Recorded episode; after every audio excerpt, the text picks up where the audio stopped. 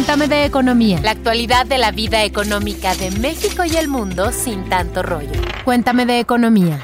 Hola, escuchas, bienvenidos a un capítulo más de Cuéntame de Economía. Yo soy Dainzu Patiño, reportera de la Mesa de Economía en Expansión, y en esta ocasión hablaremos de finanzas públicas. Así es, y analizaremos si están o no al borde de una crisis fiscal. Aunque vean ustedes lejanos este tema, es de suma importancia porque se trata del manejo de los recursos públicos, es decir, el dinero que todos aportamos al sector público a través de nuestro pago de impuestos, derechos, cuotas y también los que se obtienen por la explotación de recursos naturales en México. Para charlar y darles más detalles del tema, me acompaña mi colega Pepe Ávila, reportero de la Mesa de Economía. Hola, Pepe. Hola, Dai. No escuchar. Me da mucho gusto saludarlos como cada semana. Gracias por estar una vez más con nosotros en un episodio más de Cuéntame de Economía. También saludo a la productora Mónica y pues espero también que se encuentren muy, muy bien. No olviden seguirnos en Twitter en arroba EXP Economía y mandarnos sus preguntas con las dudas que tengan utilizando el hashtag Cuéntame tus dudas, ¿vale? Y Dainzu, qué bueno que mencionas esta parte de los recursos públicos, porque a veces pensamos que esto de los recursos públicos no nos afecta, pero nada más lejos de la realidad, porque claro que nos afecta. El manejo del dinero público, por ejemplo, se traduce en la calidad de los servicios públicos como salud,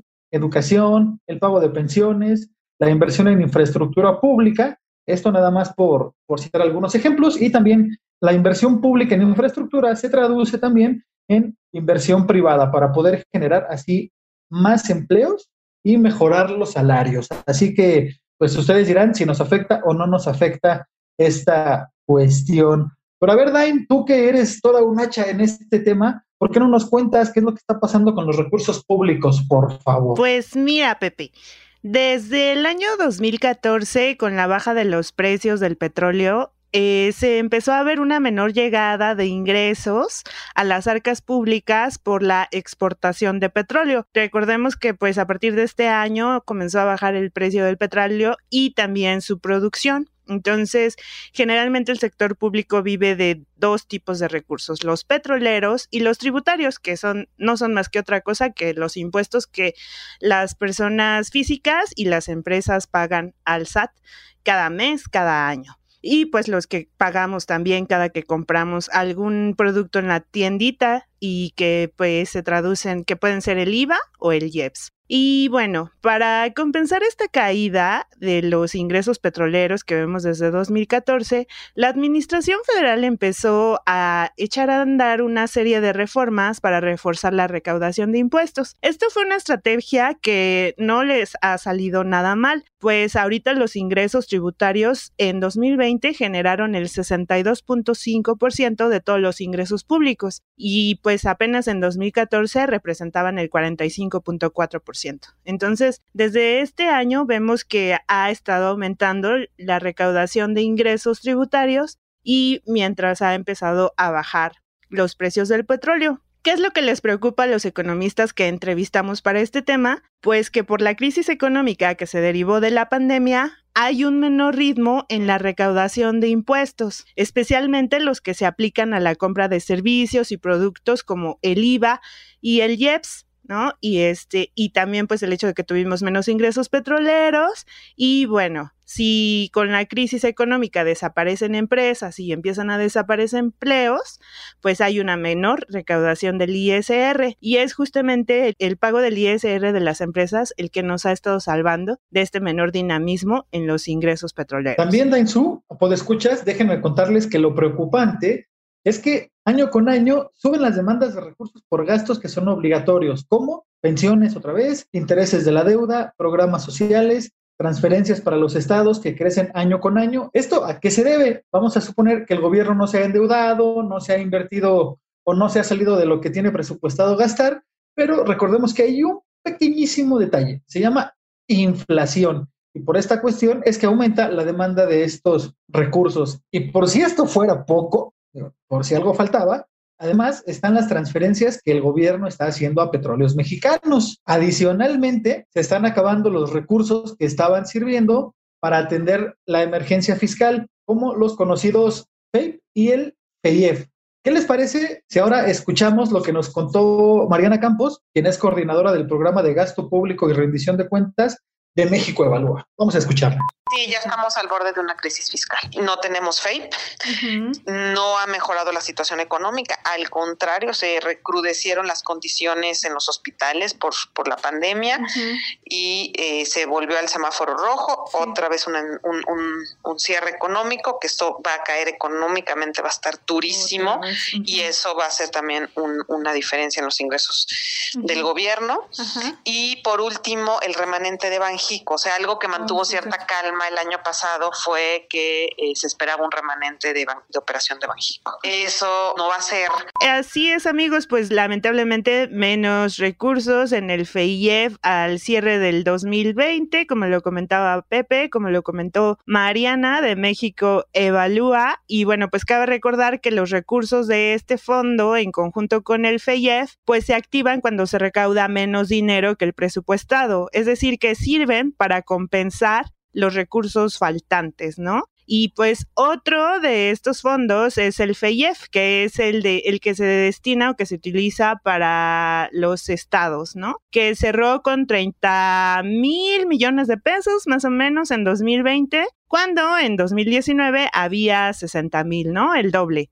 Entonces, pues a lo mejor aquí todavía en el FEIEF, que es el Fondo de Estabilización de los Ingresos de las Entidades Federativas, que sí me lo aprendí. Aquí puede haber un poco más de holgura, pero recordemos que los estados no la van a tener sencilla. Este año hay elecciones, hay deuda de corto plazo, hay deuda de largo plazo y pues la mayoría de los estados dependen de las transferencias que le hace la federación, ¿no? Más del 80% de los recursos de los que dependen los estados, pues dependen de las transferencias que les hace la federación. Pero bueno, antes de seguir con este escabroso tema, ¿qué les parece si hacemos un paréntesis?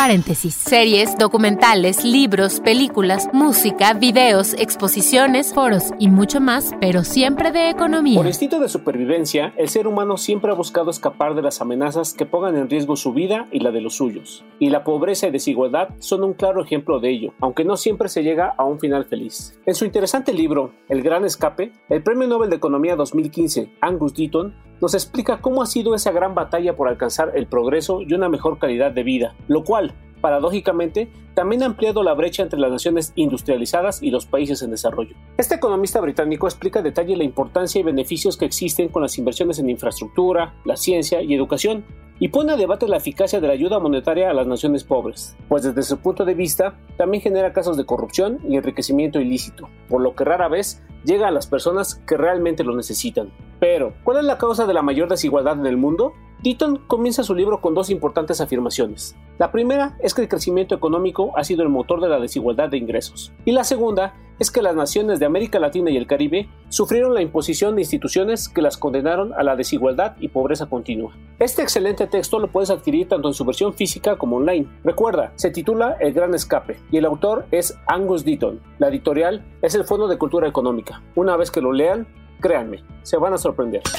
Gracias Alex por la recomendación y nosotros no dejaremos de leer El Gran Escape para complementar nuestra visión en materia económica. Y bien, regresando al tema de esta semana, hablando de la desigualdad, riqueza y pobreza, preguntamos también a los especialistas si hay alguna forma en la que se pueda generar un mayor espacio a las finanzas públicas para redistribuir recursos y pues coinciden en que, por ejemplo, se debe hacer una reforma integral al sistema de pensiones. Así que vamos a escuchar mejor lo que nos contó Alejandra Macías. Ella es jefa de investigación del Centro de Investigación Económica y Presupuestaria, mejor conocido como el CIEP. Yo creo que sí hay espacio para redistribuir, pero hay cosas que se tienen que pagar sí o sí. Y pues si no hacemos cambios importantes como en el sistema de pensiones, pues principalmente. O sea, puede haber muchos cambios, pero eh, eso se está, estamos gastando uno de cada cinco pesos del presupuesto en pensiones. Es mucho. O sea, yo creo que sí se tendría que replantear eh, muchas cosas como el rescate de Pemex, como eh, la infraestructura. Tal vez en este momento necesitamos atender otra cosa. Y bueno, entre otras cosas que eh, sí entre otras cosas que afligen a los economistas, a Pepe, que no puede dormir ni conciliar el sueño, es el nivel de deuda como proporción del Producto Interno Bruto, es decir, pues la proporción de nuestra deuda pública en proporción con el crecimiento económico. El CIEP estima que de no haber algún cambio en materia fiscal de fondo ni revisiones a estos gastos obligatorios de los cuales ya hablamos, la deuda llegaría a representar el 69% del PIB en 2030, pues si tenemos un menor crecimiento económico, si este pues vamos a recaudar menos, va a haber un menor denominador para medir esta proporción de la deuda. Entonces, eh, hay otro factor y hay otros factores que debemos considerar a futuro. En unos años, la población de adultos mayores será cada vez más grande, mientras que la de los jóvenes en edad de trabajar va a ser menor. Entonces ahí pues va a haber una menor eh, generación de recursos para el propio sector público si es que no actuamos a tiempo de una vez. Quedan 10 años para 2030. Y bueno, a estas presiones hay que agregarle la situación que está pasando con las transferencias que hace el gobierno para que Pemex siga operando cuando su nivel de los ingresos, o sea, ya no hay gran diferencia entre los ingresos que genera la petrolera y su gasto. Están quedando casi, casi, pues a la par, ¿no? O sea, igual, eh, por igual su gasto que sus ingresos. Entonces, ¿qué quiere decir esto? Pues que no estamos generando ganancias, ¿no? Bueno, y pues hay otro tema con Pemex que mencionó la semana pasada el presidente López Obrador, que el gobierno está considerando aminorar la carga fiscal a Pemex, ¿no? Lo que pues representaría a la llegada de menores ingresos todavía por tributación a las, a las arcas públicas, ¿no? Tan solo en 2020 el sector manufacturero quitó del primer lugar de la lista de mayores contribuyentes a Pemex. Es decir, el sector manufacturero ya genera más ingresos por impuestos que Pemex, cuando apenas en 2019 Pemex era el mayor contribuyente del SAT. Y bueno, Además de este tema de Pemex y sus contribuciones, también está el de los estímulos fiscales que le están dando a la gasolina el gobierno desde hace ya un poquito más de tres semanas y pues que lo hace para no ver saltos tan marcados en el precio de las gasolinas justamente hablando de este tema nos llegó un cuéntame tus dudas eh, y que pues Luz Elena se encargó de arreglar y bueno, esto fue lo que nos preparó Luz para el cuéntame tus dudas de esta semana.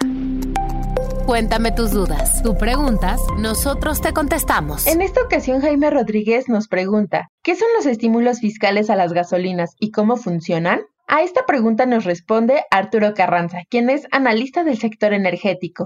Los estímulos fiscales son una acción de gobierno para administrar el comportamiento de los precios de los combustibles en territorio nacional. Tienen como propósito suavizar las variaciones en el valor de los mismos, para que a diferencia de lo que ocurre en un mercado libre, no suban o bajen de manera abrupta. De manera simple, podemos decir que los estímulos fiscales son un subsidio del gobierno federal, así tal cual, quien asume parte del costo del impuesto que pagamos los automovilistas por cada litro de gasolina que compramos en las estaciones de servicio. Con esta acción, los consumidores no resentimos tanto el incremento de los precios, como si lo resienten los automovilistas en los mercados donde no hay estímulos y donde los precios varían de un día para otro. Gracias a, Jaime Rodríguez por, la pregunta y también gracias a Luz Elena por ponerse a hacer la tarea y responder. Y ya nada más para cerrar el tema petrolero, Dain, amigos, les cuento que para este año se aprobaron alrededor de 550 mil millones de pesos para Pemex, pero la mala noticia es que el año pasado, por lo menos de enero a noviembre, la petrolera mexicana reportó ganancias por casi 500 mil millones de pesos. Entonces, pues se le está metiendo mucho más de lo que está dando de ganancias. Ahí se tendrá que repensar la estrategia para que la situación se revierta, ¿no? Y bueno, pues ahora sí, volviendo ya y también cerrando el programa porque ya estamos en la recta final, pues como hemos visto en otros temas, en, este caso de, de los ingresos públicos, la clave tiene que ser, eh, aunque parezcamos disco rayado porque no es la primera vez que lo comentamos, pues la clave tiene que ser invertir en proyectos productivos para reactivar a la economía, pero no cualquier proyecto productivo, tiene que ser de estos proyectos de los llamados de arrastre, porque se jalan con ellos a otros sectores económicos. Uno de ellos, por supuesto, la construcción, pensando en las nuevas tecnologías, pensando en la red 5G tal vez, pensando en las telecomunicaciones, que es hacia donde nos está llevando en estos momentos la, tendencia, ¿no? Sobre todo por, a raíz de la pandemia, recordemos que muchos trabajamos desde casa, otros hacen eh, la mitad del trabajo en casa, otro poco en oficina, pero eso de las telecomunicaciones ha ido al alza, así que bueno, ese es un punto donde se podría invertir, ¿no? En proyectos productivos. Y así también se daría muchísimo más dinamismo a la recaudación de impuestos. Y aquí es importante, me parece, también el tema de incentivar a las empresas para que se unan a la formalidad con incentivos reales y también que el pago de nuestros impuestos se vea reflejado en más y mejores servicios para que así nosotros como ciudadanos tengamos una mejor calidad de vida y así crear un círculo virtuoso en, a ver, si yo veo que pago mis impuestos, pero el gobierno está trabajando en mejorar el alcantarillado, en mejorar el alumbrado público, pues con todo gusto, ¿no? Toma todo mi dinero, mientras eso no pase, mientras no veamos que el pago de impuestos se traduce en servicios, la situación va a seguir siendo complicada. ¿No crees, Dainzu? Así es, colega, tienes toda la razón. A esto los economistas le llaman responsabilidad fiscal, que no es más que otra cosa que el dinero público se utilice para el bien de la sociedad, de la ciudadanía, de los pagadores de impuestos. Si las personas y las empresas comienzan a ver que sus impuestos se traducen en mejores servicios, en una mejor calidad de vida, pues hasta pagarían con gusto sus impuestos, ¿no creen? Este es un tema vasto y que seguro que si nos seguimos hacemos un podcast de hora y media pero lamentablemente el tiempo no nos da, pero si ustedes quieren ahondar en el tema, no dejen de consultar nuestra revista impresa, no dejen de consultar nuestro portal www.expansión.mx.